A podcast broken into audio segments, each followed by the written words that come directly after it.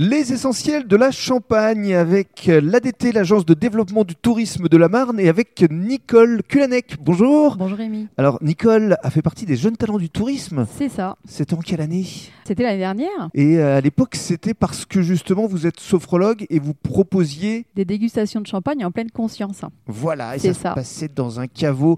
On aura l'occasion d'en reparler dans le cadre du troisième podcast. Lors du deuxième podcast, vous allez vraiment nous parler de votre métier de sophrologue.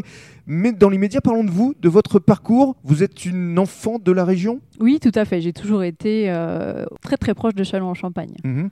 Et alors, euh, la sophrologie, elle est arrivée à vous comment? Alors j'étais déjà dans l'aide pour les personnes en étant assistante sociale. Mhm.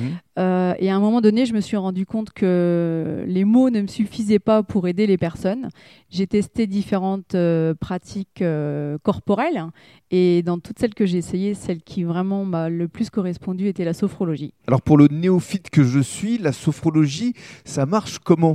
Alors la sophrologie, c'est une pratique psychocorporelle, c'est-à-dire on va utiliser le corps pour agir sur notre façon de penser, notre façon de vivre.